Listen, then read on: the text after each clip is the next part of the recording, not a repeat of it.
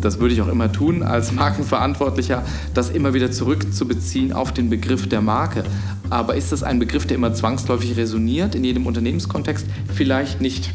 Vielleicht tue ich es dann einfach, mache exakt das, was ich sowieso tun wollte, aber spreche nicht so viel über Markenkonzepte, weil es vielleicht ein, ein, ein, ein Abstraktionslevel ist, das gar nicht notwendig ist und das vielleicht das Anstoßen des Nachdenkensprozesses schwieriger macht und ähm, quasi eine, ein, eine weitere Stufe dort einzieht, die ich im Zweifel gar nicht brauche. Servus zusammen und herzlich willkommen bei 7 Meilen Marken, eine Entdeckungsreise durch die wunderbare Welt der deutschen Marken maßgeschneiderte Marken, jung oder alt, berühmt oder weniger bekannt, die im übertragenen Sinne genau wie die mythologischen Siebenmeilenstiefel dem Träger ermöglichen, sieben Meilen in einem einzigen Schritt zu bewältigen. Ich spreche mit den Experten, die diese deutschen Marken lenken, um zu erfahren, wie sie ihre Marken, ihr wertvollstes immateriales Kapital entwickeln und managen. Mein heutiger Gast ist Leiter Global Brand and Marketing beim Energieriesen E.ON, der mit rund 70.000 Mitarbeitern einer der weltweit größten Stromversorger im privaten Besitz ist. Zum Thema Marke kam mein Gast über die Schiene Communication Strategie. Nach seinem Literatur- und Politikstudium in Gießen sammelte er als Berater unter anderem bei Hering Schuppener Erfahrung, bevor er 2011 bei Merck einstieg. Dort später die Abteilung Branding und Communication Strategy aufbaute und Themen wie Markenstrategie, Design und Markenarchitektur verantwortete. Highlight war das vielfach preisgekrönte Merck Rebranding 2015. Seit Januar 2019 ist er bei E.ON, wo er für Marke und Marketing des Konzerns zuständig ist.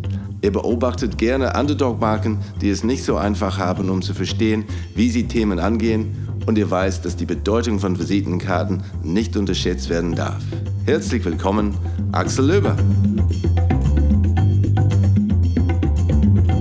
Axel, ähm, erzähl mir, wo alles angefangen hat. Wo kommst du eigentlich ursprünglich her? Ähm, überhaupt nicht aus dem Branding. Ich bin äh, ein alter Kommunikator. Äh, ich habe in der PR angefangen, in der kleinen Kommunikationsberatung, später bei Hering Schuppener in äh, Frankfurt Kapitalmarktkommunikation gemacht, einige Börsengänge vorbereitet, die in der Zeit, als ich dort war, auch nie kamen, weil die Finanzkrise kam. Ähm, habe dann einen kleinen Schlenker über die Finanzkommunikation in einem Konzern, also Investor Relations gemacht, ähm, Executive Communications gemacht und bin dann äh, fast schon zufällig im Branding bei Merck gelandet. Also etwas meandernder Weg äh, hin zu Brand und Marketing. Und, und Marke ist so dann ähm, über die Karrieren bist du dazu gekommen? Es war nicht vorher, dass du irgendeine Fallbilder dafür hattest oder äh, ja, in die Schule oder als, als junges Kind hast du dann eine Lieblingsmarke gehabt? Es war eigentlich gar nicht wirklich angelegt. Also ich habe ja auch nicht Marketing studiert, ich habe Germanistik, Politik und Psychologie studiert und also ganz anderen, ganz anderen Background. Es ist wirklich zufällig gekommen bei Merck, als ich ähm, dort Executive Communications gemacht habe. Ich habe ja die Kommunikation äh, für den damaligen CEO äh, mitbetreut und ähm, ähm, dann gab es eine, eine Restrukturierung und es gab Möglichkeiten und es gab äh, dort eine Stelle, die sich äh, sehr stark mit Communication Strategy beschäftigt hat, äh, die ich dann übernommen habe. Und dann kam Stück für Stück das Markenthema äh, beim Merck dazu. Und, und das Thema Communication, da war das auch etwas, eine, hast du als, als Kind ein besonderes Talent dafür, als Kommunikator? War Deutsch dein stärkste Fach da an die Schule oder hast du irgendwie diese, diese Debatten und so, solche Sachen da gemacht? Oder? Interessanterweise, ähm, in der Tat, ich hatte Deutsch äh, als, als Leistungskurs in der Schule und habe Abitur da gemacht, äh, habe dann später Germanistik studiert, also Sprache äh, war, schon immer, war schon immer so mein, mein, mein Steckenpferd. Und wenn man dann Germanistik studiert, dann hast du ja hinterher die Wahl, okay, was mache ich? werde ich jetzt Taxifahrer oder gehe ich in die Kommunikation? Und ich habe mich dann für die Kommunikation entschieden und ähm, ein paar Praktika auch gemacht und habe gedacht, ja, Kommunikation, das passt äh, mit Sprache, Ideen ausformen, mit Sprache äh, Ideen und, und Konzepte zum Leben bringen. Das hat mich fasziniert und so bin ich dann in die, in die klassische PR, in die klassische Kommunikation gekommen. Und von da aus war es dann interessanterweise ein gar nicht so weiter Sprung dann irgendwann zu, zu Marke. Die, da kommt das Bildliche natürlich noch dazu, aber am Ende geht es um darum, eine, eine Idee, eine Vorstellung zum Leben zu erwecken. Und da gibt es eine gewisse Nähe zur klassischen Kommunikation. Und, und als du angefangen hast zu studieren, war auch bei dem, deinem Studienweg, war der Weg schon klar, wo du heißt, okay, jetzt bin ich was, 18, 19, sowas in diese Richtung. Ich gehe hier, ich studiere das, dann mache ich das und dann arbeite ich? Oder, oder wie ist dein, dein, dein Studiumablauf äh, dann? Wie ist das da gelaufen? Das war gar nicht klar bei mir im Studium. Ich, hab, ich bin ins Studium reingegangen und äh, wirklich aus Interesse an den Fächern. Ähm, und äh, habe dann über, über Praktika einfach mal geschaut, was, was, was macht man eigentlich damit. Ähm, es gibt ja immer die Möglichkeit, im universitären Betrieb zu bleiben, in der Wissenschaft zu bleiben oder dann, dann, dann rauszugehen. Und äh, das, der Vorteil eines, äh, des Germanistikstudiums und Politik und Psychologie waren ja auch noch dabei, ist ja immer, es ist sehr, sehr flexibel. Das heißt, ähm, der Weg ist wenig vorgezeichnet. Ähm, und das, da habe ich einfach geschaut, was, was könnte es sein, was könnte mich interessieren und so bin ich dann irgendwann bei der, bei der Kommunikation gelandet. Die hatte ich erst gar nicht auf dem Schirm und da bin ich ja fast durch Zufall so ein bisschen, bisschen gelandet, habe da reingeschnuppert und habe gedacht, ja, das passt. Und dann bin ich einfach da den Weg weitergegangen. Und, und die, die, die Flexibilität, diese Vorteile von dieser Fläche, das hast du irgendwie im Nachhinein festge festgestellt oder war es so, okay, ich mag die, ich finde es interessant und sie sind auch dann ja, ähm, vielfältig dann einsetzbar? Oder war das dann, ähm, nee, ich, ich, mag die, ich mache das und im Nachhinein hat man festgestellt, ja, okay, ich könnte das machen, das und das ja. und auch. Die Studienwahl war absolut interessengetrieben. Das, das, äh, das hat mich interessiert und das wollte ich machen. Ich hatte gehofft, dass die Flexibilität, die damit einhergeht, mir dann später auch hilft im, äh, äh, in den, beim Berufseinstieg. Und das kam dann auch so. Und das hilft mir bis heute. Also ich bin da nicht, nicht festgelegt und ähm, ähm, ich, im Nachhinein ist es, ist es gut ausgegangen. Ich weiß aber auch von Kommilitonen, die haben sich schwerer damit getan. Mit viel Freiheit kommt natürlich auch ein gewisser Druck, eine gewisse Verantwortung, dann eine Wahl zu treffen. Eine Wahl für etwas oder eine Wahl gegen etwas.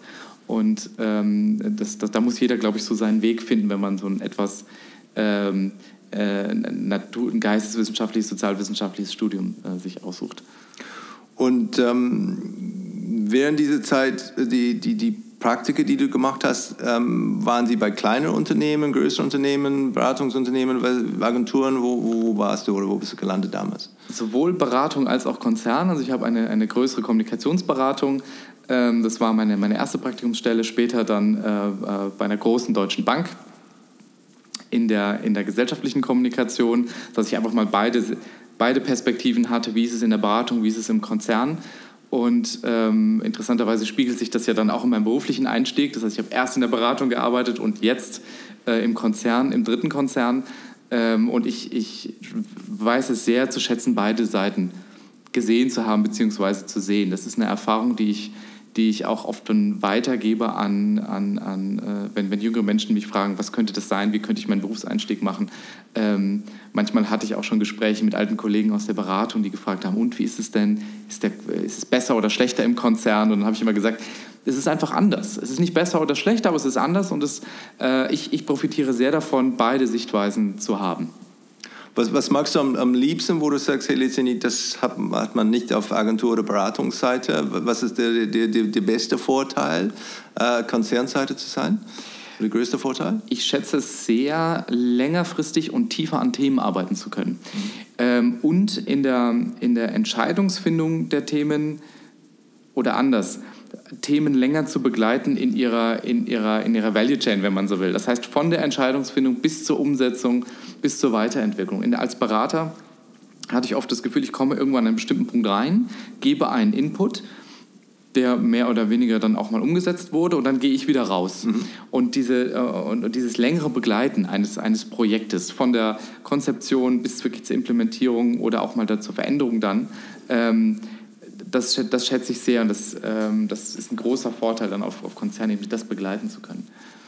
Und erste wirklich markenbezogene Projekt war dann bei Merck oder gab es wirklich bei, bei, bei, Merck? Das war wirklich bei Merck. Ja. Also ich habe dort ähm, 20, äh, jetzt muss ich mal zurückrechnen, das war 2013 ähm, die Abteilung Communication Strategy ähm, ja nicht wirklich übernommen, sondern eher aufgebaut. Also die Idee war, eine Funktion zu schaffen, die dem Leiter der Konzernkommunikation äh, darin unterstützt, die Konzernstrategie, zu äh, die Kommunikationsstrategie zu entwickeln und umzusetzen.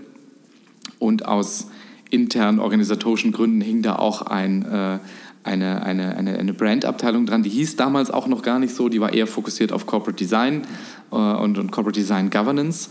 Ähm, und äh, die war dann einfach da, die musste gemanagt werden und aus den aus den Diskussionen, die ich dann mit, mit dem Leiter der Konzernkommunikation äh, und dem, dem damaligen CEO hatte, ähm, wurde immer klarer, dass das Unternehmen an das Thema Marke ran wollte, dass, dass es dort einen, einen Handlungsbedarf gab. Und das führte dann wiederum zu, äh, dazu, dass, ähm, dass ich die Abteilung dann ein bisschen verändert habe und in, in Richtung und, und auch so auf, weiterentwickelt habe, dass wir in der Lage waren, auch ein, ein, ein Markenthemen strategischer ähm, äh, zu durchdenken und zu bearbeiten. Und daraus wurde dann das Merk Rebranding, was dann 2015 äh, an die Öffentlichkeit kam. Das war so ein gradueller Prozess, wirklich am Anfang aus, aus, aus ganz kleinen Anfängen und immer wieder in Diskussionen mit den wichtigsten Stakeholdern im Unternehmen wurde das groß und, äh, und größer. Also da gab es nicht den Masterplan am Anfang. Ähm, das hat sich aber über die Zeit immer stärker konkretisiert und entlang auch der Unternehmensstrategie ähm, ähm, ähm erweitert. Wie, wie, hast du denn dich denn, denn äh, weiter ausgebildet oder weiterentwickelt während dieser Phase, wo denn, denn ein, ein neues Thema dann auf deinen Schreibtisch ja. kommt, wo du wirklich keine große Hintergrund oder, ja. Erfahrung damit hast? Ähm, wie hast du das einfach dann gesagt, okay, jetzt, jetzt äh, will ich mich da damit beschäftigen, ähm, mach mal einen Kurs, lass mal äh, sich beraten, wie, wie hast du das gemacht? Ich würde sagen, es war ein zweistufiger Prozess. Im ersten Schritt ähm, habe ich mich mal über, über die Weihnachtsferien eingeschlossen und, und ein paar Fachbücher gelesen, um gewisse Grundlagen mal ja. zum Thema Marke ähm, ähm, äh, mir anzueignen. Und dann war es ehrlicherweise Learning by Doing. Mhm. Äh, in der Zusammenarbeit mit meinem Team, äh, mit meinen Peers im Unternehmen, mit ähm, ähm, den externen Partnern, die dann Stück für Stück auf das Projekt mit drauf kamen, äh, bin ich da durchgegangen. Und ähm, ich glaube, es hat mir geholfen in dem Prozess, dass ich einfach einen anderen Hintergrund hatte, dass ich aus der Kommunikation kam, aus der Kommunikationsstrategie. Das heißt, ich habe das Thema Marke sehr stark als kommunikatives Thema ähm, betrachtet. Und ähm, ähm das hat mir dann einfach geholfen, ähm, ähm, auf meine Weise mich dem, mich dem Thema zu nähern. Und ähm, ähm, das, das Markenprojekt bei Merck war ein sehr komplexes, ein, ein Projekt, das sehr viele Facetten von Marke und, und, und Markenführung berührt hat. Sei es Markenstrategie, sei es Design, sei es Markenarchitektur, sei es Naming-Themen. Ähm, also das war eine ganz große Bandbreite, die ich da auf dem Tisch hatte. Und das hat mir natürlich dann auch die Gelegenheit gegeben, mich in sehr viele Themen gleichzeitig dann, dann reinzuarbeiten und in, in, an der spezifischen Herausforderung des Unternehmens entlang äh, zu arbeiten. Und dann, dann Learning by Doing ähm, involviert regelmäßig auch äh, oder dazu gehört auch Fehler zu machen. Gab es damals schon die Kultur innerhalb von Merck, wo man sagt, hey, wir unterstützen das, finden das gut oder musste die Fehler einfach dann schnell, okay, dann äh, wie ähm, kann ich das denn eher abdecken und dann einfach da weiter, dass keiner das mitbekommt, dass wir vielleicht dann einen Fehlschritt gemacht haben. Das wäre das, wäre das Allerschlechteste, was man machen kann. Fehler passieren jeden Tag und sind völlig normal. Ja. Ähm, äh, ich glaube, wer keine Fehler macht, äh, der arbeitet auch nicht. Klingt jetzt vielleicht ein bisschen banal, aber, aber so ist es einfach. Die Frage für mich ist immer, und ähm, da hatten wir eine gute Diskussionskultur auch, ähm, wenn Fehler passieren, ähm, und äh, was lernen wir daraus? Wie gehen wir damit um und wie gehen wir damit weiter? Ähm, ich glaube, wenn man, wenn man, wenn man an, mit Angst an Themen rangeht und Angst hat, Fehler zu machen, vielleicht auch so, und, und, und vielleicht dann in so, in so Verhaltensmuster kommt, Fehler abdecken zu wollen, ähm, ähm, das ist keine, das ist kein guter Weg. Das sollte man, das sollte man nicht tun. Und das ist mir wichtig und das war auch in dem Thema nie ein, ein äh, oder in dem Markenprojekt bei Merck nie ein, ein großes Problem. Natürlich gibt es Themen, da darf man keine Fehler machen. Also wenn es dann die rechtlichen Rahmenbedingungen anbelangt und, und, und, und solche Geschichten, ähm, da bin ich natürlich auch immer eng im Austausch mit der Rechtsabteilung gewesen und solche, solche Sachen. Aber bei so einem großen Rebranding, gerade wenn es dann an die Umsetzung geht, ähm, da, gehen halt, da gehen halt tausend Dinge schief. Und dann ist es einfach die Frage, wie, kriege, wie verliere ich nicht die große rote Linie? Wie halte ich die große rote Linie und gehe mit den kleinen Dingen, die halt eben mal schief gehen, äh, wie gehe ich mit denen um und wie manage ich die so, dass, dass, äh, dass ich insgesamt nicht vom Weg abkomme? Gibt es etwas, was du dann, dann anders machen würdest, wenn du dann diese, weil diese, diese Rebranding war mhm. schon riesig ähm, vom Prozess und so, du hast auch den Learning by Doing, du hast bestimmt eine Menge gelernt äh, während diese, dieses Projekt. Ähm, Gibt es etwas, wo du sagst, okay, das war gut so, es hat geklappt, ähm, bin stolz und, und, stolz darauf und, und, glücklich damit. Aber wenn ich das nochmal machen würde, würde ich das vielleicht das nicht tun oder das früher anfangen oder gibt es etwas, was du anderes tun würdest? Ich glaube, ein, das wichtigste Feld, gerade wenn man im, im, in einem Großkonzern arbeitet und, und Merck ist natürlich auch ein sehr internationaler Großkonzern, ist die Frage, wie binde ich die wichtigsten Stakeholder ein und wann. Äh, da haben wir uns eine, bei Merck damals für eine bestimmte Linie entschlossen, weil das Projekt sehr geheim war und ähm, äh, wir nicht Decision-Making by Committee machen wollten. Das hat natürlich dazu geführt, dass bestimmte Stakeholderkreise weniger eingebunden waren. Das ist immer das Risiko natürlich, dass dann das zulasten des Buy-ins geht. Ähm, das ist eine Balance. Ich würde jetzt nicht sagen, dass ich es anders machen würde, aber das ist für mich das größte Watch-out in, in, in vergleichbaren Projekten, ähm, da, den, da die richtige Balance zu finden. Wen, wann, wo einbinden. In der Balance zwischen ähm, Buy-in erzielen und das Risiko vermeiden, dass durch, durch, durch, durch äh, gro große Entscheidungsrunden Dinge verwässert werden. Ich glaube, ein Erfolg des, des, des Markenprojektes bei Merck war, dass es uns gelungen ist, und uns, mit uns meine ich sowohl mein Team als auch die Entscheidungsträger im Unternehmen auf, auf Vorstandsebene oder auch auf, auf anderen Stakeholder-Ebenen, dass es gelungen ist, ähm, äh, eine, eine, sehr, eine sehr spitze Markenpositionierung zu entwickeln und auch ein, ein, ein Design zu entwickeln, was sehr differenziert, was, was, was über einen, einen inkrementellen Schritt hinausgeht. Das war ein großer und wichtiger Faktor in, in diesem Projekt. Das ging eben nur darüber, dass man es nicht komplett geöffnet hat. Äh, das kann in anderen Unternehmenskontexten ähm, ähm, anders sein. Und da ist es wichtig, die, die Balance zu finden. Auf operativer Ebene äh, gibt es tausend Dinge, die ich anders machen würde. Ein Beispiel, ähm, das klingt jetzt vielleicht ein bisschen banal, aber das ist ein ganz kleines Detail gewesen. Ich habe zum Beispiel in dem Projekt mal unterschätzt, ähm, wie wichtig es ist, dass Visitenkarten ein ordentliches Papier haben. also als die ersten ja, Visitenkarten genau. kamen im neuen Branding, ähm, hat der Druck einfach nicht richtig funktioniert. Das Papier war nicht gut genug und, und die, die, Farb, die Farben waren nicht gut. Also es war, es war einfach nicht gut. So. Mhm. Und ähm, ähm das, das, hat natürlich dann zu ein paar Diskussionen intern geführt. Die haben wir dann auch vom Tisch gekriegt. Aber das sind solche, solche Details. Also das, ähm, äh, und davon gab es eine ganze Menge. Ist ja klar, bei so einem komplexen Projekt, ähm, das würde mich auch wundern, ähm, wenn das nicht passieren wird. Und war, war es äh, von Anfang an so, so klar, dass es ein richtig großer Schritt sein soll? Oder war es nur, okay, wir, wir müssen was tun, wir müssen uns äh, verändern? Ähm, und dann war es dann irgendwie organisch durch diesen Prozess, dass es klar geworden ist, hey, boah, nee, letztendlich, wenn schon, dann müssen wir einen richtig großen ja. Wurf dann machen. Es begann mit der, mit der Fragestellung, Fragestellung, wie wollen wir die Marke zukunftsfest machen? Wie wollen wir die Marke weiterentwickeln? Und da war noch nicht klar, soll es ein großer Schritt werden, soll es ein kleinerer Schritt werden.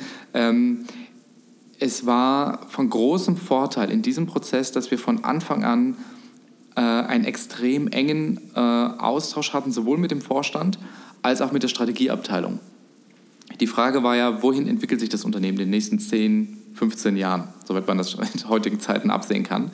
Ähm, und wie muss eine Marke aussehen, dass sie diese Unternehmensentwicklung mitträgt, unterstützt, forciert vielleicht auch. Und aus dieser, und wir haben eine sehr intensive Diskussions- und Strategiephase am Anfang gehabt. Und an dem Punkt wurde dann klar, es muss ein größerer, ein radikalerer Schritt sein. Ähm, die Marke hatte einige markenarchitektonische Herausforderungen, das Design war schon so ein bisschen angestaubt. Ähm, ähm, es, sie sollte, das war dann sehr schnell, wurde sehr schnell deutlich, sie sollte auch den kulturellen Wandel im Unternehmen unterstützen. Und das war ein ganzes, ähm, ein ganzes größeres Lastenheft an Aufgaben, die da zu bewältigen waren. Und dann, ähm, und dann war klar, okay, es darf ein größerer Schritt sein. Und dann kamen auch ähm, ganz, ganz banale wirtschaftliche Themen dazu, nämlich die Frage, okay, wenn es jetzt ein größerer Schritt sein soll, ähm, was kostet das denn in der Umsetzung eigentlich? Ähm, und wie ist denn da der Unterschied zu einem eher inkrementellen Schritt, zu einer leichten Ent äh, Weiterentwicklung der Marke, sei es im Design bis hin zum Logo? Ähm, und dann haben wir sehr schnell gesehen, ähm, wenn wir das Logo anfassen, sind die Kosten nicht groß anders, als wenn wir es ähm, also wenn wir es total verändern oder wenn wir es nur leicht anfassen, ähm, sind wir da auf, dem, auf demselben Niveau. Wir wollen eine größere Veränderung, dann können wir es auch richtig umfassend machen. Ähm, das spielte alles dann da rein. Aber eigentliche, der eigentliche Beweggrund war wirklich, ähm, ähm, die Unternehmensstrategie zu, zu, zu unterstützen. Und die Strategie war schon sehr stark auf Veränderung und Wachstum auf, ausgerichtet. Und ähm, dann kamen wir sehr schnell zu dem Schluss, das war eine Kollegin von mir aus, dem, aus meinem alten Team, äh, die dann sagte, äh, wir haben die Wahl zwischen Revolution und Evolution und wir haben uns dann eher für die, für die Revolution äh, entschieden. Wenn wir schon den ganzen Aufwand betreiben, dann machen wir es auch richtig. Mhm. Und hat es denn, denn Spaß gemacht, äh, auch mittendrin? Und ähm, danach dann kann ich mir vorstellen, ganz viel, äh, ganz viel Stolz, aber wie stressig war es dann, diese, dieser Prozess, äh, dieser diese lange, lange Markenänderungsprozess? Ähm, ich bin ja völlig, also es war ja mein erster, erster Markenveränderungsprozess, vor allem auch in der Größe. Ähm, ich bin äh, ohne das Wissen reingegangen, was da auf uns zukommt und was auch auf mich persönlich dazu kommt. Wahrscheinlich das, gut so, oder? Ist das denn ja, das, das war auch gut so, ja. in der Tat, in ja. der Tat. Also ähm, das. Äh, Sonst hätte man das vielleicht ein äh, bisschen äh, verteidigt oder ah, nee, ich glaube es nicht. Ich so glaube nicht, dass es, dass es die grundsätzliche Entscheidung beeinflusst hätte, aber ich wäre mit einem mit einem anderen Respekt rangegangen oder das ist das falsche Wort, anderer Respekt. Ich wäre vielleicht mit einer anderen Einstellung rangegangen. So sind wir alle und das ganze Team äh, war so. Wir sind alle mit einer, ähm, mit, mit einer gewissen Unbefangenheit in das Projekt reingegangen. War es stressig? Absolut. Die grauen Haare, die ich habe, habe ich aus diesem Projekt mitgenommen. Das rede ich mir jedenfalls ein. Ja. Ähm, ähm, hat wahnsinnig viel Spaß gemacht, war natürlich eine sehr, sehr intensive Zeit. Ähm, eine in der Zeit, aus der ich mitnehmen würde, ähm, die, die, ähm, die Überlegung, wenn ich nochmal vor so einer Aufgabe stehen würde, würde ich mir in der Tat wirklich wieder überlegen, wie viel inkrementell und wie viel, wie viel größere Veränderung will ich eigentlich machen. Nicht so sehr aus, aus, aus, aus persönlicher ähm, ähm, Arbeitsbelastung oder solchen Themen heraus, sondern wirklich auf dem Auf, aus dem Aufwand heraus. Eine, so eine Markenveränderung, das ist schon ein Kraftakt für ein Unternehmen. Das äh, erfordert Managementressourcen, ähm, Zeit vor allem, Diskussionszeit, die ich mit, mit, mit Vorständen habe, mit Senior-Stakeholdern habe. Das erfordert Geld. Ähm, am Ende sind es Implementierungsressourcen, die, die aufgewendet werden müssen.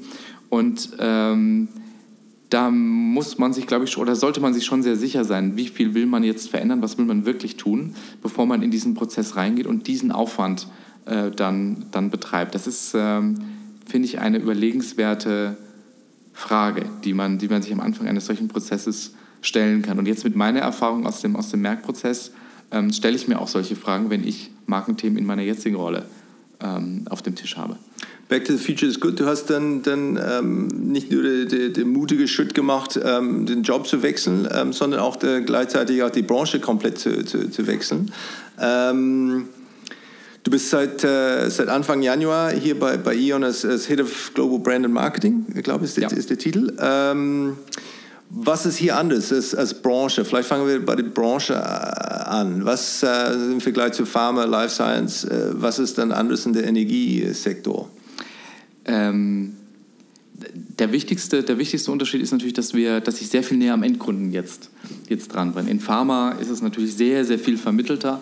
Ähm, da gibt es ja auch keinen Kunden, da gibt es ja den, den Patienten, da gibt es äh, den Arzt, der ein, ein Medikament verschreibt, da gibt es eine, ein, ein Staat, in der Regel ja staatlichen äh, ein Vergütungsmechanismus, also es ist ein ganz anderer, ähm, ähm, ähm, ganz andere Kundenbeziehung, wenn man so will, ähm, äh, die man dort hat.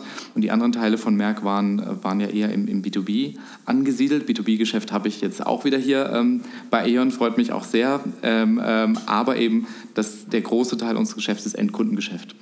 Und da ist die, die Auswirkung der Marke und die Interaktion mit der Marke natürlich sehr viel unmittelbarer und sehr viel breiter in der Gesellschaft. Ich habe jetzt auch plötzlich äh, eine, eine Marke hier, die äh, einen, einen extrem hohen Bekanntheitsgrad hat, gerade hier im Kernmarkt in, äh, in, in Deutschland. Das ist anders. Und äh, das macht, das, äh, das macht äh, großen Spaß. Ähm, die Industrie hat natürlich andere Mechaniken als die äh, in, meinem, in, in, dem alten Unternehmen, in dem ich gearbeitet habe.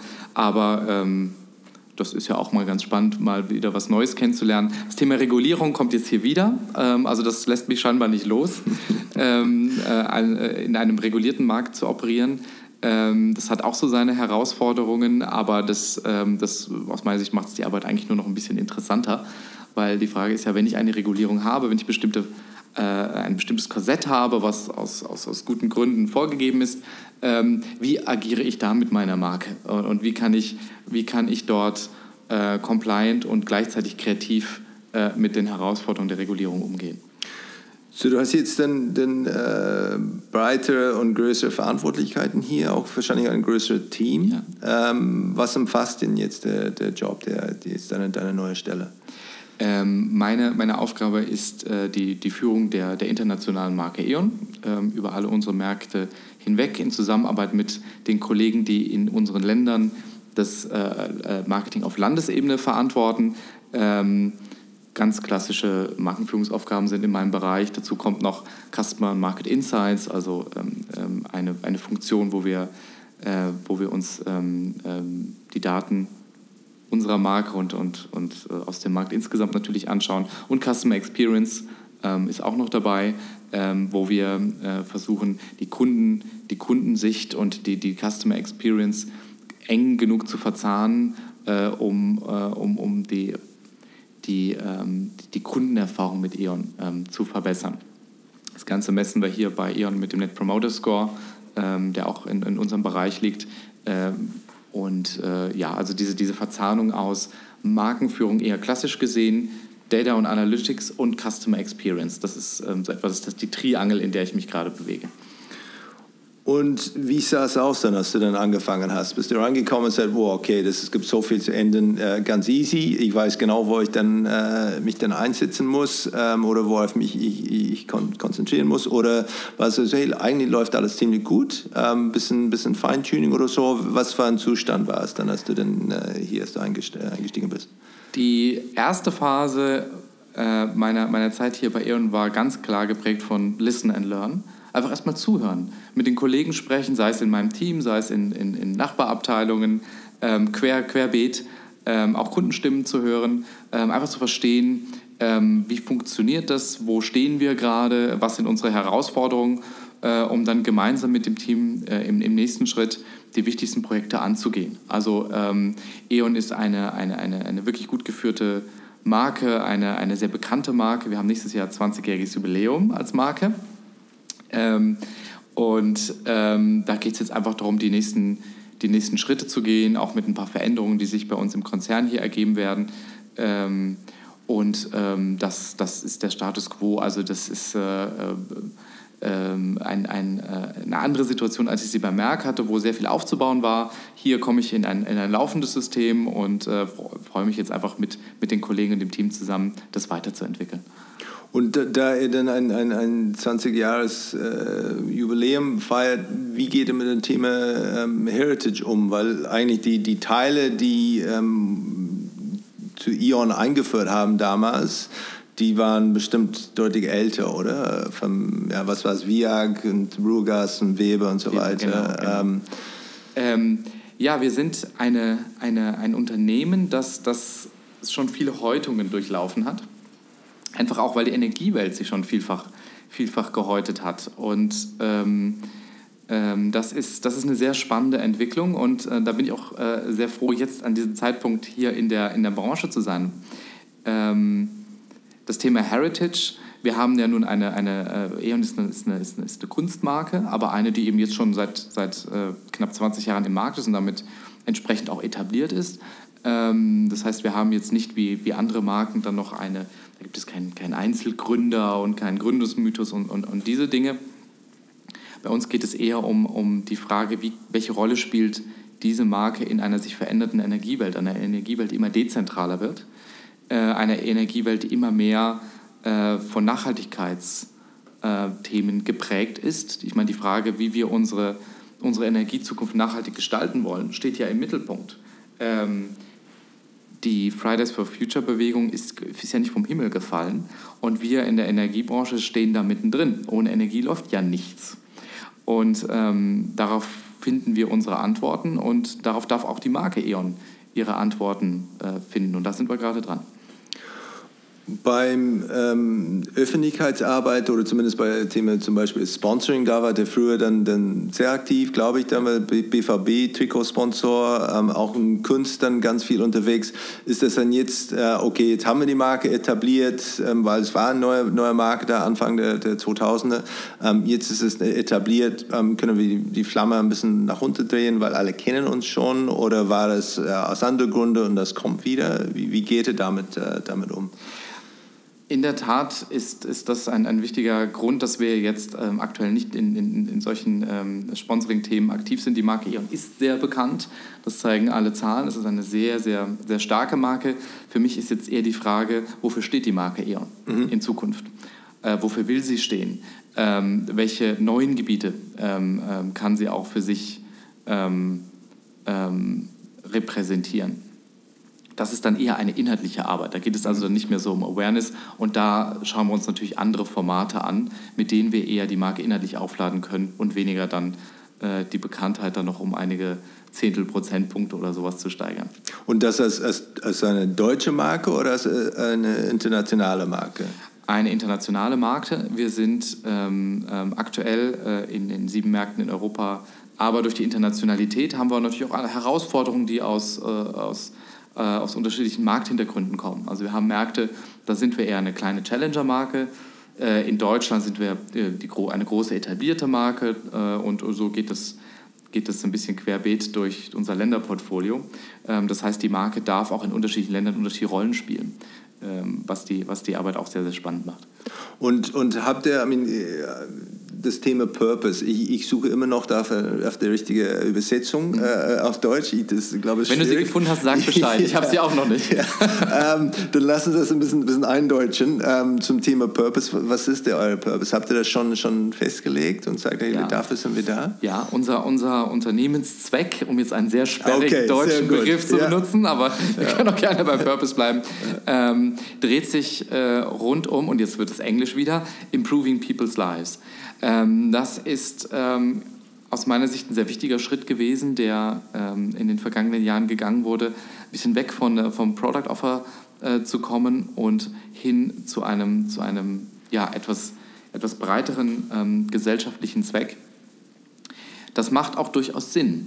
Wenn wir uns das, das Energiegeschäft anschauen, Energie, ich habe es ja gerade gesagt, steckt überall drin. Ähm, ohne Energie würde kein Smartphone funktionieren, ohne Energie würde keine Elektromobilität, die wir, äh, in die wir, die wir jetzt uns ja bewegen, ähm, funktionieren. Ähm, Energie bringt Menschen zusammen. Ähm, Energie bedeutet auch Vernetzung. Ähm, äh, wir haben ja auch ein, ein, sehr, sehr großes Netzgeschäft, äh, Verteilnetzgeschäft. Ohne, die, ohne diese Netze, ähm, die ein ganz wichtiger Bestandteil unserer Infrastruktur sind, würden schlicht die Lichter ausgehen. Und ähm, das ist ein sehr interessanter Gedanke, wenn ich den jetzt auf die Marke zurückbeziehe. Dann ist Strom nicht einfach irgendetwas, was ähm, äh, unsichtbar aus der Steckdose kommt, sondern etwas, das unser, äh, unser tägliches Leben ähm, beeinflusst. Ich finde das sehr spannend dann in dem Moment, wo es mal nicht funktioniert. Also wenn mal ein Stromausfall passiert, was hier in Deutschland ja sehr, sehr selten, Gott sei Dank, passiert. Ähm, aber wir hatten ja gerade in, in, in, in, äh, in Lateinamerika jetzt Fälle, ähm, dann wird es uns, glaube ich, sehr bewusst, was das heißt, wenn kein Strom da ist, wenn keine Energie da ist. Dann ist plötzlich unsere Kommunikation abgeschnitten. Dann ähm, äh, ist es vielleicht plötzlich schwieriger, äh, sich ein warmes Essen zu kochen. Also ganz banale Dinge sind dann plötzlich nicht mehr selbstverständlich. Ähm, und das ist die Herausforderung für uns hier bei E.ON, insgesamt auch in der Energiebranche, einen, ein, ein Produkt, was in, in vielen Teilen für selbstverständlich genommen wird, weil es Teil unseres unserer normalen Infrastrukturumgebung ist, das wieder mit einer Marke auch so aufzuladen, dass bewusst wird, was eigentlich dahinter steckt. Mhm. Ähm, und äh, da kommt dieses Improving People's Lives, glaube ich, äh, ganz gut ins Spiel. Und ähm, das äh, versuchen wir mit, mit Bedeutung und mit, mit äh, ähm, einer, einer, einer, ja, einer, einer Idee zu füllen, ähm, wo, was das für unser Unternehmen bedeuten kann und für den Kunden natürlich am Ende bedeuten kann.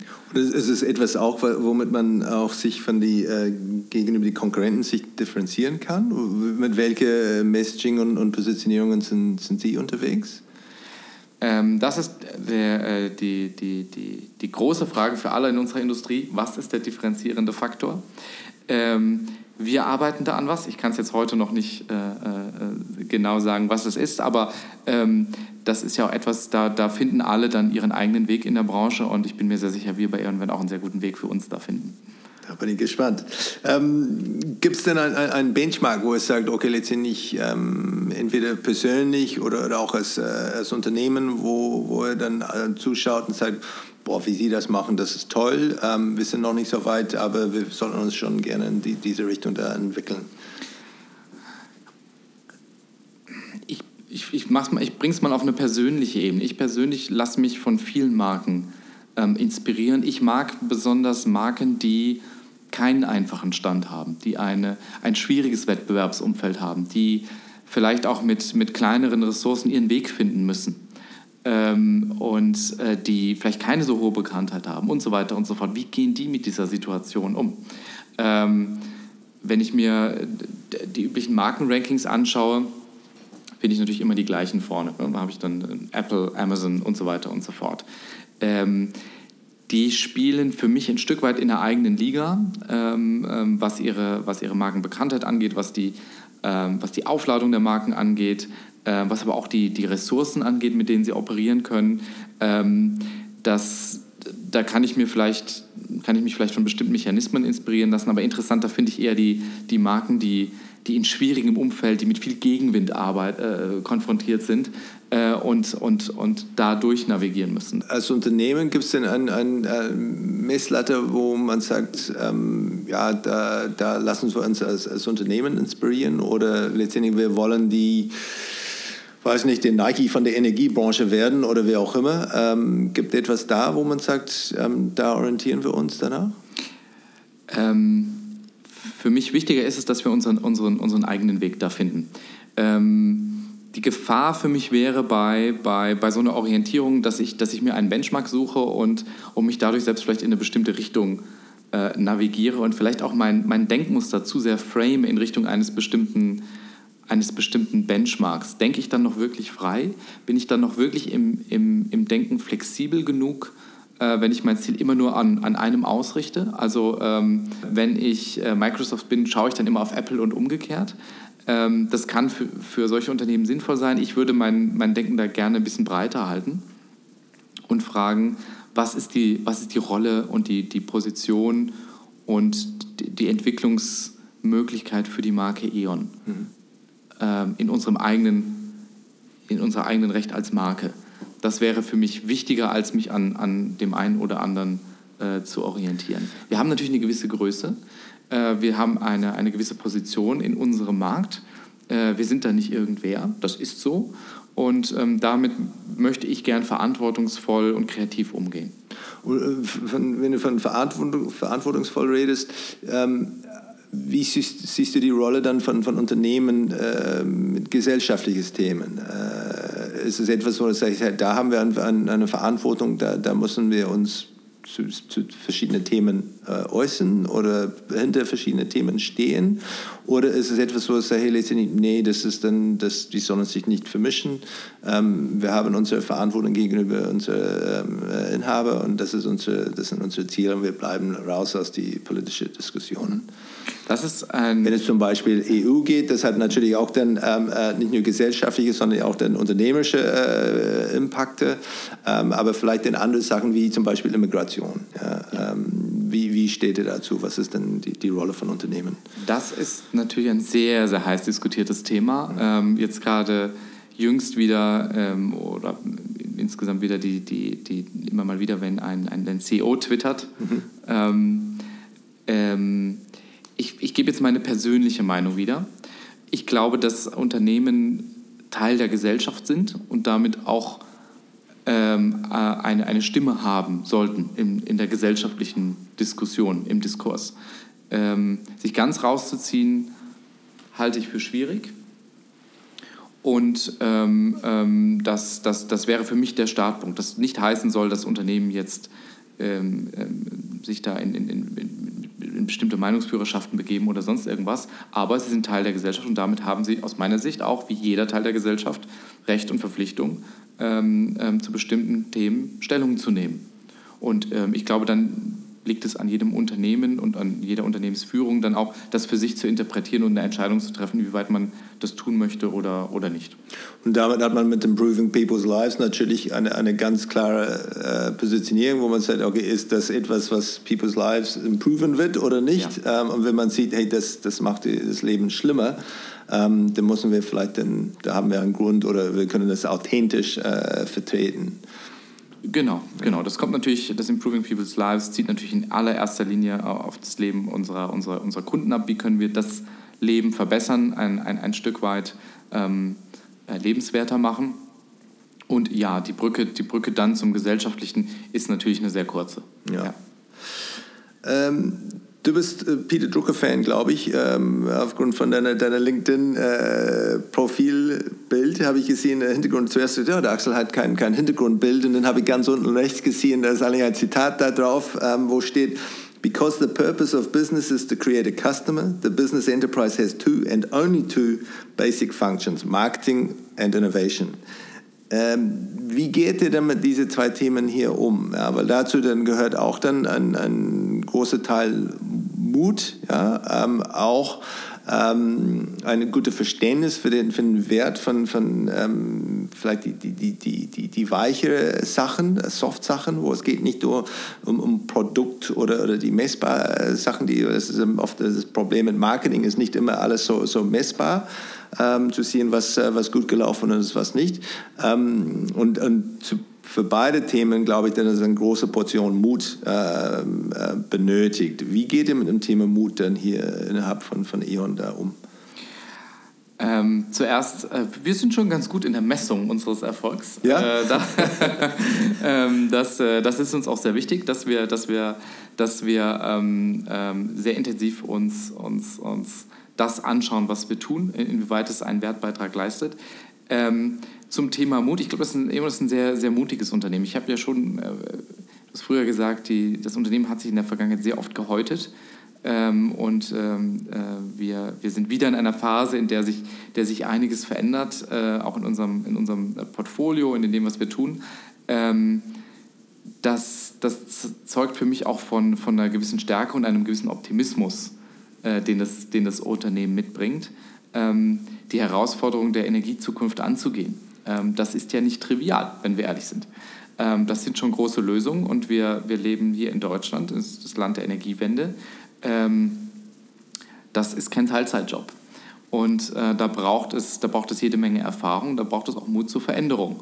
Und da haben wir einiges, einiges als Gesellschaft auch vor der, vor der Brust. Also wenn ich jetzt mal nur beispielhaft an den, an den, ähm, ähm, an den ja, die aufkommende äh, äh, E-Mobilität denke, das darf mal orchestriert werden und das darf umgesetzt werden. Das ist, ähm, das ist eine gesamtgesellschaftliche Mammutaufgabe und äh, wenn wir da einen Teil dazu beitragen können, dann ist das sehr gut.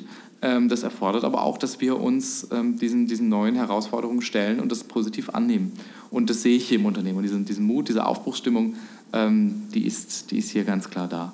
Ja. ja. Und das ist natürlich auch toll für mich in Brand und Marketing weil ich dann äh, natürlich auch genug Rückenwind habe und ein, ein Umfeld habe, in dem ich auch mit der Marke ähm, einiges äh, bewegen kann und meinen Beitrag dazu leisten kann. Macht ihr denn kooperative Aktionen denn zum Beispiel mit, mit Autoherstellern? Weil ich kann mir vorstellen, dass das eine tatsächlich eine von den größten größte Hürde ist für, für Kunden, ein, ein E-Auto zu kaufen. Ist tatsächlich die Frage, wie mache ich das zu Hause? Ich weiß nicht. Da kann ich das einfach in die Wand stecken oder muss ich was installieren? Ist das etwas, wo man sagt, das ist eigentlich die Sache von die, äh, von die Automobilhersteller. Wenn sie dann, wenn irgendjemand ein Auto gekauft hat und dann zu uns, dann sind wir dran oder arbeitet ihr auch zusammen mit der mit die Autobranche, um das zu erklären, wie einfach, günstig, effizient das sein könnte, dass es dann äh, ein, ein Wallbox von, von E.ON bekommt? Ähm, ich glaube, hier ist es, sieht man einfach, dass wir eine andere Energiekompetenz mitbringen. Ja, das, das Thema Energie ähm, ähm ist, ist ist etwas Komplexeres, äh, als, man, als man von außen vielleicht manchmal vermuten mag. Ähm, und ähm, da, der Markt mit der E-Mobilität, nehmen wir den jetzt mal als Beispiel, der entwickelt sich natürlich noch. Da, ist, äh, ähm, da, da, versuchen viele ihre Chancen, wir auch. Und wir, glaube ich, bringen da ein gutes, äh, ein, ein, gutes Gesamtpaket äh, äh, an den Tisch, weil es eben dann im Zweifel nicht nur um eine Wallbox geht, sondern auch noch um die Solaranlage auf dem Dach, um die Batterie-Storage, die ich vielleicht im Keller haben kann, um, äh, und, und weitere, weitere Themen noch, die wir, die wir dann integriert ähm, betrachten können, wo wir nochmal einfach einen anderen Erfahrungshintergrund mit an den, ähm, an den Tisch bringen. Das heißt, ähm, da ähm, als Energieunternehmen positioniert zu sein, ist, ähm, ist, eine, ist eine, oder uns als Energieunternehmen äh, mit unserer Kompetenz, die wir haben, in dieser, in dieser gesamthaften Schau auf, auf, ähm, auf, auf solche Themen, auf ein, ein Smart Home, wie das von der E-Mobilität eben bis zur Solaranlage gehen kann, ähm, da, da bringen wir nochmal ein anderes Kompetenzprofil mit. Mhm. Und das ist ein wichtiger, ein wichtiger Hebel auch für die Marke. Ist, ist Messen denn ein großes Thema für euch denn? Wo ist da das Touchpoint? Seid ihr dann bei solchen Sachen, ähm, wo es geht, keine Ahnung, wie sie heißen, aber es gibt bestimmt ein, eine Messe in Deutschland oder größere Messe, wo es ja. geht, okay, ich will ein Haus bauen zum Beispiel. Ja. Da seid ihr dann, gehe ich davon aus, dass seid ihr vertreten? Das hängt von Land zu Land ab. Also mhm. wir sind mit, mit unserem Portfolio in, in unseren Ländern eben teilweise auch ein bisschen unterschiedlich aufgestellt, ähm, hängt auch von der Marktbedingung ab und das wird dann von Land zu Land ähm, entschieden. Also da haben wir keinen, äh, keinen übergreifenden Ansatz, dass wir sagen, wir rollen das jetzt aus über alle Märkte, sondern wir machen das, was im Markt sinnvoll ist. Mhm. Und ähm, dann gehört das äh, Live-Kommunikation auch dazu, ja. Ich, ich finde ähm, euer Empfang hier ähm, wirklich beeindruckend. Ich habe schon, schon eine meiner Lieblingsbilder auf meinem Instagram-Post von, von einem, einem Kunststück da draußen. Ähm, das war ja auch offensichtlich dann eine, eine interessante und, und, und wichtige Touchpoint, ähm, diese First Impressions Count. Ähm, Gibt es andere Touchpoints, äh, die du äh, für dich da vielleicht ein bisschen unerwartet waren, wo du sagst, okay, bei, bei Merck war das, äh, war das anders? Wow, okay, das ist dann Attention to Detail oder hier, hier was anderes, als äh, bei anderen Unternehmen der Fall ist? Ja, bei uns geht es, ist es sehr oft die, die, der, der Service, den wir liefern und die, die Geschwindigkeit, in der wir auch Herausforderungen und auch mal Probleme lösen. Ähm, das ist ein ganz, ganz wichtiger Punkt ähm, äh, wo wir sehr viel Energie rein, äh, reinlegen, ähm, äh, die Operations einfach, einfach klar zu haben und die Marke über alle Touchpoints hinweg, auch in der, in der Operational Umsetzung, ähm, sauber zu repräsentieren. Das ist, das ist eine große, große Aufgabe, ist ein sehr, ähm, eine Aufgabe, bei der man sehr ins Detail schauen muss. Und ähm, das, äh, das ist hier in dem Geschäft äh, sicherlich eine Besonderheit im, im Endkundengeschäft. Wir haben natürlich auch B2B-Geschäft, wir haben Geschäft mit, mit Kommunen. Ähm, das ist also das, das ist dann da noch ein bisschen unterschiedlich. Aber ähm, insgesamt geht es darum, ähm, ein, ein Produkt, das ich nicht sehen kann, das ich nicht riechen kann, das ich nicht schmecken kann mhm. und das für viele doch auch selbstverständlich ist, ähm, in eine, in eine ähm, positive Markenerfahrung zu transformieren. Das ist so die Kernaufgabe. Und bei Services sind, sind das Leute, die in einem Callcenter sitzen oder vor einem Rechner oder in einem Mercedes Sprinter unterwegs sind mit äh, ein paar Dingen von, von Kabeln und äh, Schrauben? Oder, äh? das, das ist die ganze Palette. Okay. Natürlich ja. auch die Callcenter, das sind die Kollegen, die, die draußen sind ähm, und ähm, ähm, zum Beispiel im, im, im Netzgeschäft ähm, unterwegs sind und dann Anschlüsse verlegen und so weiter und so fort. Also das ist ein durchaus breites, ähm, breites Portfolio, was wir da haben. Und wie, wie stellt man sicher dann, dass, dass Sie verstehen, was die Marke Ion bedeutet und was eigentlich erwartet wird und was, was für eine Chance Sie haben, weil Sie gerade jetzt in Kontakt treten ähm, mit einer Kunde? Wie stellt ihr das sicher, dass Sie das ähm, wirklich, äh, wirklich richtig vertreten können? Für mich ist der Schlüssel Kommunikation, Kommunikation, Kommunikation immer mit dem Startpunkt äh, der Erklärung, was ist eigentlich eine Marke, warum ist die wichtig, warum ist die für uns hier im Unternehmen wichtig. Klammer auf, eine Marke ist ja auch mehr als ein Logo, Klammer zu. Ähm, das ist schon äh, etabliert hier oder gibt es denn immer noch dann? Ähm, da arbeiten wir dran. Okay. Und das ist in so einem großen Konzern aus meiner Sicht ähm, aber auch nichts, nichts Ungewöhnliches. Da mag es Ausnahmen geben bei, bei, bei, wirklich, bei den wirklich etablierten markengetriebenen Markenunternehmen. Aber das ist, das ist eine konstante und, und kontinuierliche Kommunikationsarbeit, die wir ja auch auf dem Tisch haben. Ähm, das das äh, bei, den, bei den Kollegen äh, zu verankern, ähm, verständlich auch zu machen, auch in klarer Sprache dort zu sprechen. Ähm, manchmal neigen wir dazu, mit unserer Deformation professionell, mit, mit äh, äh, sehr komplexen und ähm, theoretisch guten Begrifflichkeiten um uns zu werfen in der Markenführung. Was dann verstanden wird, ist nochmal vielleicht immer eine andere Geschichte. Also, so, und äh, Unternehmenszweck ist den, den besser einzuwenden Beispiel, als, äh, ja. als, als Purpose. Weil, Richtig, ja, genau, ja. Ich, ich, spreche über den Purpose, über den Unternehmenszweck. Nehmen wir das, nehmen wir das ein gutes Beispiel. Nehmen wir das. Ähm, oder die Frage wäre auch, spreche ich überhaupt darüber explizit oder zeige ich einfach, was der Unternehmenszweck ist? Mache ich es deutlich über Storytelling? Mache ich es deutlich über, über interaktive Formate und vermittle dann quasi das Gefühl des Ganzen? Vermittle ich die Idee des Ganzen? anstatt über theoretische Konzepte zu sprechen. Das ist für mich ein ganz wichtiger Punkt, dass wir nicht den Fehler machen, von äh, in, in, in einer Nomenklatur zu bleiben, die aus der Markenstrategie kommt, die wichtig ist, die ihre Berechtigung hat, aber eben in bestimmten in bestimmten Umfeld. Sei es im, in Brandführung, in Markenführung, sei es in der, in, in der, in der Diskussion mit, mit, mit, mit wichtigen Stakeholdern hier im Unternehmen, sei es beispielsweise mit dem Vorstand. Ähm, wenn ich das aber trans, ähm, übersetze dann in eine Markenkommunikation, da muss für mich dann der Sprung kommen, da muss es dann greifbar werden und ob das dann A oder B heißt am Ende, ähm, finde ich dann weniger wichtig als die Frage, bekomme ich die Idee transportiert? Und zwar auf eine Art und Weise, dass die Idee verstanden und auch umgesetzt wird. Ist es etwas, was das, äh, äh sagen wir, 20 Jahre äh, altes Unternehmen, ähm, das Thema Digital Transformation, ähm, ist das denn für euch ein, ein Thema? Wo ist denn als, als, als ein eigenes Gremium oder, oder, Fach oder ist es etwas, das nicht, wir sind so jung, wir sind sowieso auf die, auf die Reise, wir müssen uns nicht äh, transformieren? Ähm, ich bin mal gespannt, ob ich mal auf ein Unternehmen treffe, für das das kein Thema ist. natürlich ist es absolut, natürlich ja. auch für uns, wie, wie äh, für alle anderen auch, die Frage, wie wir, wie wir, wie wir damit umgehen, wie wir, wie wir unser Geschäft ähm, ähm, digitalisieren und äh, über, über die, die digitale Transformation verändern. Ähm, haben wir die gleichen Herausforderungen wie alle anderen auch und ähm, ähm, sind auch dran. Und äh, das gilt natürlich auch dann fürs, fürs, äh, fürs Marketing und die Markenführung, äh, wo wir auch eigene ähm, immer wieder mal ähm, über dieses Thema sprechen und, und, und überlegen, wie, was bedeutet das für uns.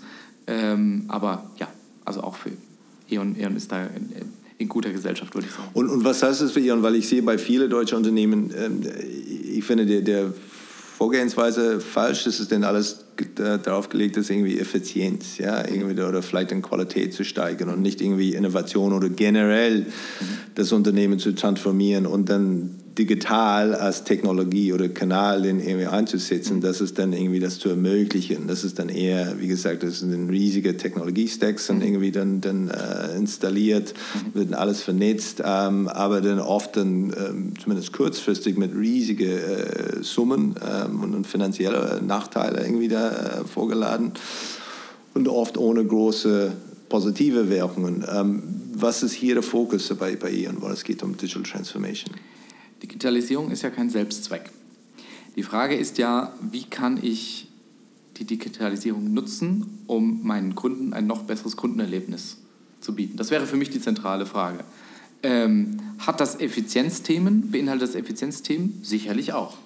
Natürlich, denn äh, dadurch müssten ja Dinge einfacher, schneller und besser werden. Ähm, für mich steht aber wirklich im Vordergrund, wie können wir ähm, wie können wir unseren Kunden ein besseres Erlebnis ähm, bieten und wie können wir Dinge für unseren Kunden ähm, besser machen. Ähm, und da sind wir an, an verschiedenen Themen auch dran, sei es im Netzgeschäft, sei es im Endkundengeschäft. Nehmen wir mal das Thema Smart Home. Wir haben gerade darüber gesprochen, äh, wenn ich als, als Endkunde mein Zuhause ähm, energieeffizient gestalten möchte, äh, mit eigener ähm, Energieproduktion, äh, mit, mit der Wallbox für mein Auto, mit einem, mit einem Storage, äh, für, für, für den Strom, dass ich inzwischen speichern kann. Wie manage ich das eigentlich? Und da bin ich schon sehr schnell an, an, an Digitalisierungsthemen dran, wo, wo die digitale Welt mir helfen kann, ähm, sehr viel intelligenter als in der Vergangenheit ähm, mein eigenes Zuhause zu managen. Äh, und da bringen wir unsere, unsere Expertise ein und ähm, sind, sind dran, ähm, ähm, dort ähm, uns weiterzuentwickeln. Was ist denn euer wichtigster Touchpoint? Ist es etwas, wo ihr letztendlich, wenn ich dann auf alle anderen Sachen da verzichten würde, das ist der letzte, den, den ich dann fallen lassen würde, wenn ich seine Budgets dann, dann streichen musste. Was ist das, hey, letztendlich, das ist die wichtigste Möglichkeit, dass wir haben, mit unseren Kunden zu interagieren und dass sie die Marke E.ON erleben ähm, und bei uns bleiben oder uns weiterempfehlen. Das würde mir schwer fallen, das so zu, zu, zu, ähm, zu definieren, ähm, zu sagen, hm, der ist mehr wichtig als, als weniger wichtig. Ähm, am Ende kann ich ja, wenn ich jetzt mal, sagen wir mal, fünf Touchpoints habe und mache vier großartig und versemmel einen aber so richtig, habe ich auch nichts gewonnen. Das heißt, ähm, das wäre mir zu kurz gedacht. Die, die Erfahrung von Anfang bis Ende muss gut sein. Und das muss auch unser Anspruch sein, diese Erfahrung von Anfang bis zum Ende der, der, der, der Kundenreise, ähm, und das ist jetzt nicht zeitlich gemeint, sondern äh, in, in, Touchpoints, die, äh, die muss, da müssen wir an allen Touchpoints gut sein. Ich, ich glaube fest daran, dass, dass es nichts bringt zu sagen, ich, äh, ich, ich setze jetzt alles auf eine Karte, gehe in diesen einen rein und die anderen, naja, das wird schon kommen. Ähm, das würde meiner eigenen Logik als, auch als, als, als, als Kunde, der ich ja auch bin, widersprechen. Gehe in den Laden, ich möchte etwas kaufen, alles wunderbar und am Ende ist es an der Kasse ein einziges Desaster. Welche Erinnerung werde ich dann wohl an diesen, an diesen Prozess, an diese, an diese Kundenreise mit zurücknehmen? Insofern glaube ich fest daran, dass wir es in der Tat holistisch und gesamthaft sehen müssen. Siehst du das da, wenn du, wenn du unterwegs bist als Kunde, wie zum Beispiel äh, in einem Laden, siehst du das alles dann aus äh, Marken Customer Experience Sicht oder kannst du das ein bisschen aufschalten? Deine, deine ja, da kommt die, Prof die Deformation professionell, die ich schon erwähnt habe, die kommt natürlich durch. Ja. Also ähm, ganz sicher, ich hatte, ich hatte ähm, vor einigen Wochen ein Erlebnis, da saß ich im Flugzeug relativ ähm, äh, ähm, weit vorne, so direkt hinter der Business und ähm, es ging nicht los und wir alle warteten, dass wir endlich, dass wir endlich losfliegen. Und ähm, äh, dann hörte man, konnte man so ein bisschen so ein Gespräch vorne aus dem Cockpit mithören, ähm, was äh, nicht zugunsten der Fluggesellschaft war. So. Und ähm, das war auch gar kein böser Wille, das, das sind ja. Dinge, die passieren einfach manchmal.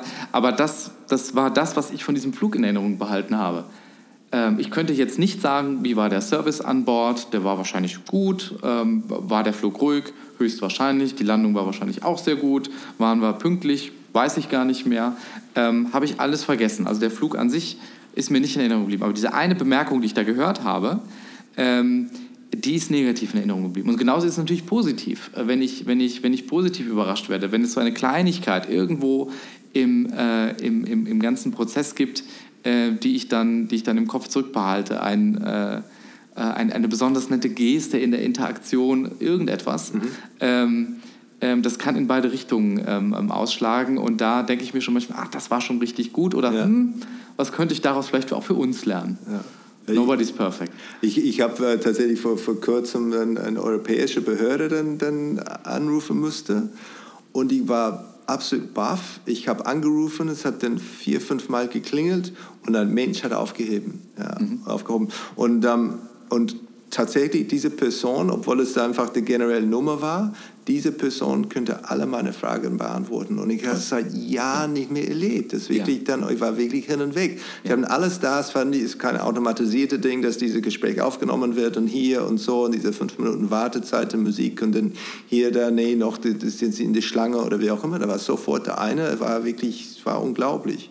Ähm, und, und letztendlich ist es eine, eine Behörde, es ist eine, ich habe keine, keine andere Wahl, die sind die einzigen Leute, die das tun, aber letztendlich ist es zeigt, wenn man was, äh, was Besonderes macht, dass es wirklich in Erinnerung bleibt. Ja, am Ende sprechen wir über Wahrnehmung und ja. in, in, dem Moment, die Person konnte helfen. Mhm. Ähm, vielleicht haben wir auch schon Situationen erlebt, in denen die Person dann nicht helfen konnte, aber das Gefühl blieb zurück, die versucht zu helfen und, und versucht, das alles möglich zu machen. Und, und, und das ist ja dann auch oft auch eine positive Kundenerfahrung im Sinne von, ähm, ja, ich bin jetzt noch nicht ganz da, aber die haben das wirklich versucht und ein Stückchen bin ich vielleicht auch weitergekommen. Mhm. Ähm, und ähm, das sind diese, diese, diese kleinen Momente, die positiv ähm, überraschen und die dann am Ende auch positiv äh, in, der, in, der, ähm, in Erinnerung bleiben. Und deswegen ist es auch so schwer in der, äh, in, in der ganzen in der ganzen Customer Journey wirklich eine, eine gute Erfahrung zu liefern. Also so eine Kleinigkeit kann der Dealbreaker sein. Und eine Absolut, Kleinigkeit ja, kann aber eben auch äh, das, das, das Positive sein. Und da, da können ganz viele Menschen einen riesigen Job gemacht haben, wenn es an einer Stelle hakt. Und es muss kein böser Wille sein. Und es kann Zufall sein. Es kann aber auch ein Fehler im System sein. Ähm, und da bricht dann die Markenerfahrung. Da wird es dann, da wird es dann wirklich herausfordernd. Deswegen ist das auch eine, eine, eine große Kernearbeit, eine, eine sehr große ähm, Detailarbeit, die da zu leisten ist. Gibt es etwas, äh, was du sagen würdest, dass das Thema Marke da in Deutschland ein bisschen zurückhält? Ja, von der von die Wahrnehmung auf, äh, auf Konzernseite, die, die Schätzung? Das ist eine sehr interessante Frage. Vielleicht, und ich habe keine Antwort darauf, aber vielleicht hängt es, hängt es damit zusammen, dass, dass, dass viele deutsche Unternehmen ja sehr ingenieursgetrieben sind und da geht es um das, um das Produkt und, und äh, um die Produktspezifikation und dass ich das bestmögliche Produkt dort habe. Und da ist vielleicht dann ähm, der Gedanke zur Marke äh, nicht immer ganz nah und naheliegend. Ähm, die Frage, dass es am Ende ja nicht zwangsläufig um ein, um ein Produktfeature gehen muss, sondern um eine Kundenerfahrung und ein Gefühl, das ich beim Kunden erzeuge, ein Bild, das ich im Kopf des Kunden erzeuge. Das mag vielleicht äh, ein, ein Grund sein. Ähm, äh, wenn ich jetzt mal an, an, an meine, meine zurückliegende Zeit bei Merck denke, da hatten wir sehr viele Naturwissenschaftler im Unternehmen. Das, ist, prägt natürlich auch eine Unternehmenskultur. Ähm, das erfordert einen anderen Ansatz in der Markenkommunikation als beispielsweise hier bei, bei E.ON. Wir haben viele Ingenieure äh, im, äh, im Unternehmen ähm, und äh, ähm, da glaube ich, kommt es darauf an, dass wir in, in unserer Rolle in, in Brand und Marketing einen Weg finden, dieses Konzept und diese Idee von Marke in eine Sprache zu übersetzen, die in den Unternehmen resoniert, die verstanden wird und die, die, die, die am Ende einen Nachdenkensprozess auslösen. Es erfordert vielleicht auch manchmal das bei uns, und wir haben ein bisschen früher schon darüber gesprochen, dass wir uns verabschieden zu einem gewissen Grad von, von bestimmten Begrifflichkeiten, die wir, die wir benutzen. Vielleicht ist es sogar hier und da der Begriff Marke. Richtig. Ja. Vielleicht, ist es, vielleicht geht es eher darum, wofür steht eigentlich das Unternehmen? Was wollen wir denn sein? Was wollen wir nicht sein? Was sind wir denn und was sind wir gerade nicht? Ähm, es macht sicherlich Sinn und ähm, das würde ich auch immer tun als Markenverantwortlicher, das immer wieder zurückzubeziehen auf den Begriff der Marke. Aber ist das ein Begriff, der immer zwangsläufig resoniert in jedem Unternehmenskontext? Vielleicht nicht. Vielleicht tue ich es dann einfach, ähm, mache exakt das, was ich sowieso tun wollte, aber spreche nicht so viel über Markenkonzepte, weil es vielleicht ein, ein, ein, ein Abstraktionslevel ist, das gar nicht notwendig ist und das vielleicht die, die, äh, den, das Anstoßen des Nachdenkensprozesses ähm, schwieriger macht und ähm, quasi eine, ein, eine weitere Stufe dort einzieht, die ich im Zweifel gar nicht brauche. Das ist für mich eine, eine, eine Frage, über die sich nachzudenken lohnt. Ja, da würde ich, da würde ich zustimmen. Ich glaube, ich bin auch nicht überzeugt, dass das die, die, die, der Begriff Marke wirklich der richtige ist und dass es dann auch ist etwas, was bei alle Leute irgendwie was anderes irgendwie da sofort dann ähm, darstellt.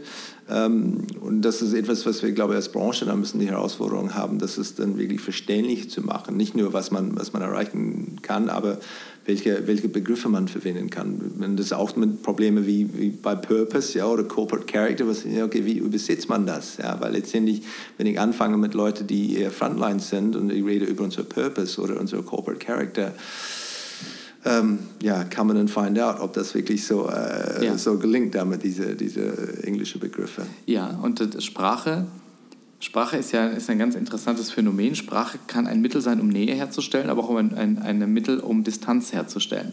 Ob bewusst oder unbewusst.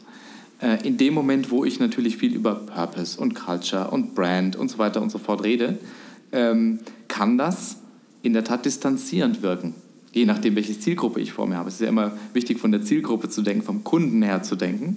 Ähm, und ähm, ähm, da, da glaube ich, äh, kann man sich schon verhüten, sich nicht in, in, in, einem, in einem selbstreferenziellen System dauernd zu bewegen, sondern äh, einen Schritt zurückzutreten und zu überlegen, gut, was, was möchte ich denn erreichen am Ende bei der Zielgruppe und was ist deren Interesse auch?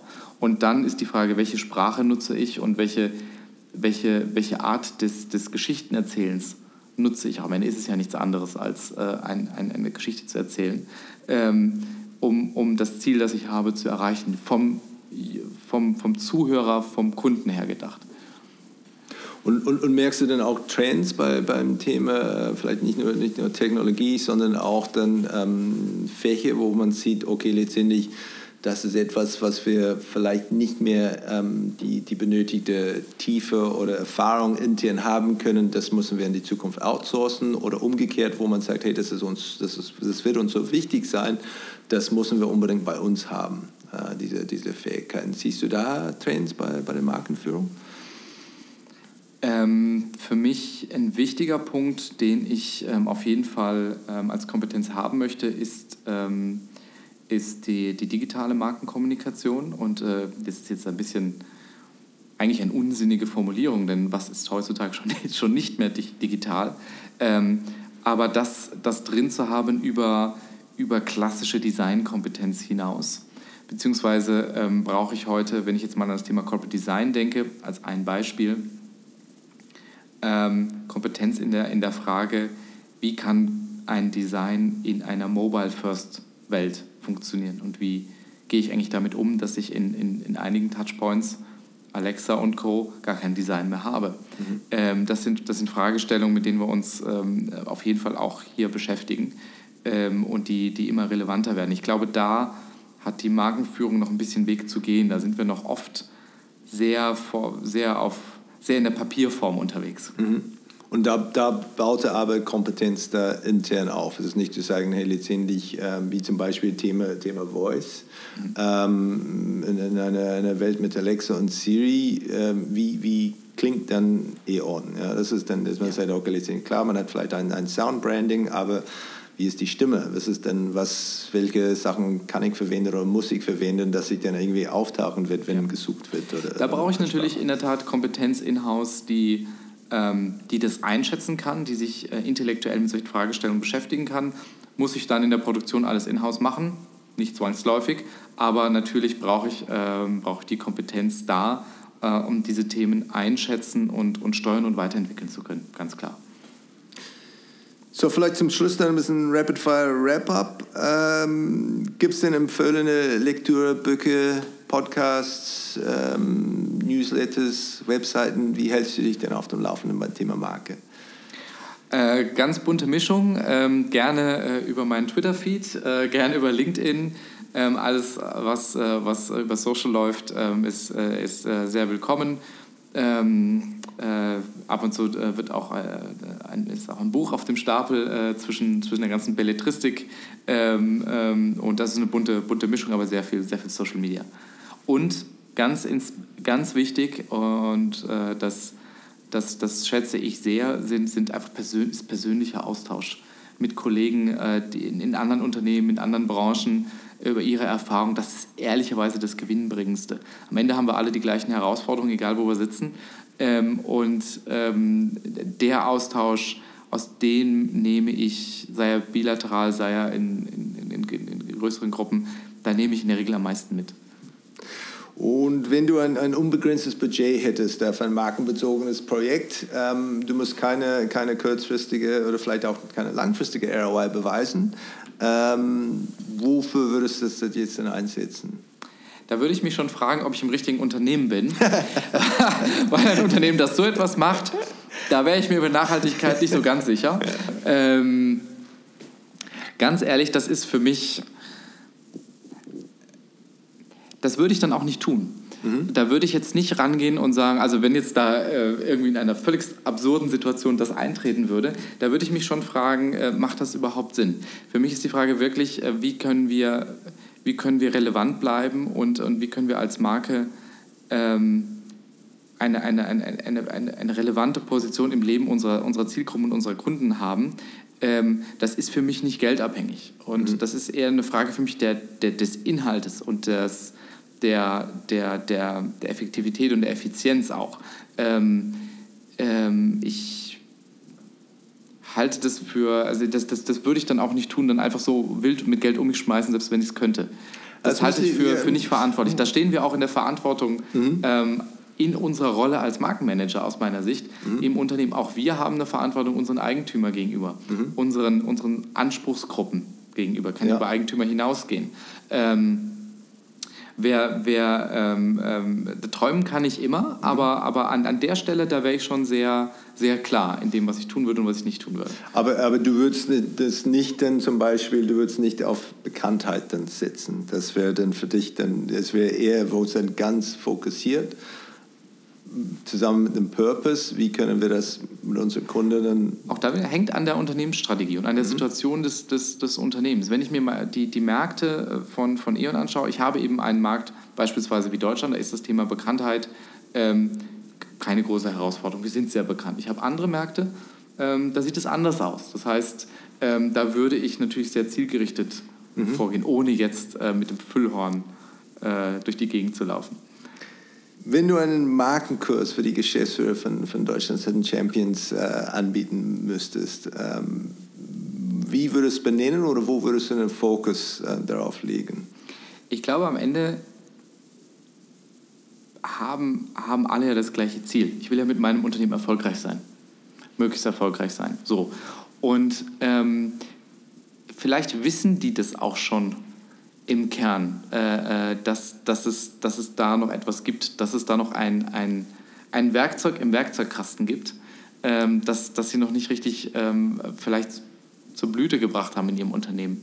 Für mich ist die Frage, wie, wie kann ich dich, wenn ich jetzt mal aus einer Beratungsperspektive kommen würde, wie kann ich dich noch erfolgreicher machen? Und gibt es da etwas, und das nenne ich jetzt mal Marke, das dir helfen kann, noch erfolgreicher zu werden? Weil ein tolles Produkt hast du schon und hast viele ganz andere tolle Sachen. Wenn das eine jetzt noch dazu kommen würde, könntest du noch erfolgreicher sein. Und da würde ich mal anfangen, äh, die Diskussion zu führen, weil am Ende ist es ja das, was jeder Unternehmer möchte. Und ähm, da, da glaube ich, da, da braucht es dann äh, nochmal eine, die richtige Ansprache. Und da sind wir wieder bei dem Punkt von vorhin. Mit welcher Sprache spreche ich da? Komme ich da jetzt mit, mit Markennomenklatur, mit, äh, mit, mit, mit Fachbegriffen und, und äh, Lehrbuchwissen?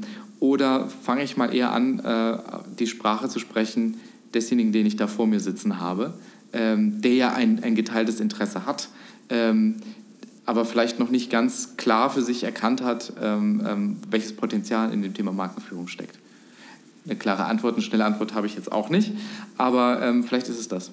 Ich glaube, das wäre wär sehr, sehr effektiv. Da, da bin ich mir sicher, auch wenn man sagt, den Begriff wieder ein ja, zusätzlicher Werkzeug für Ihre Werkzeugkiste. Mhm. Ähm, das ist auch eine Sprache, das, äh, glaube ich, gut, äh, gut äh, rüberkommt.